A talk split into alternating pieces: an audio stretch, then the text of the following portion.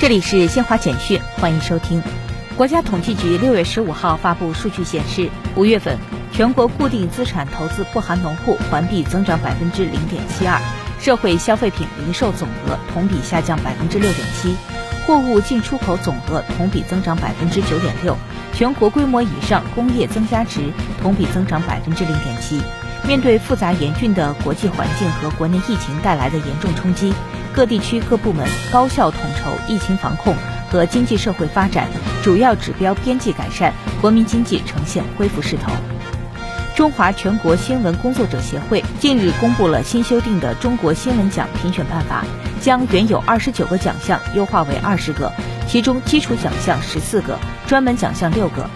俄罗斯总统助理乌沙科夫十四号表示，俄罗斯和乌克兰恢复谈判的问题一直没有进展。谈到俄乌总统会晤的可能，乌沙科夫表示，俄方不拒绝俄总统普京与乌总统泽连斯基进行直接接触的可能，但需要做好准备。伊拉克军方十四号在北部萨拉赫丁省打死八名极端组织伊斯兰国武装分子头目。过去几个月，伊拉克军方加大打击力度。频繁在乡村及偏远地区对伊斯兰国目标发起清除行动。以上，新华社记者。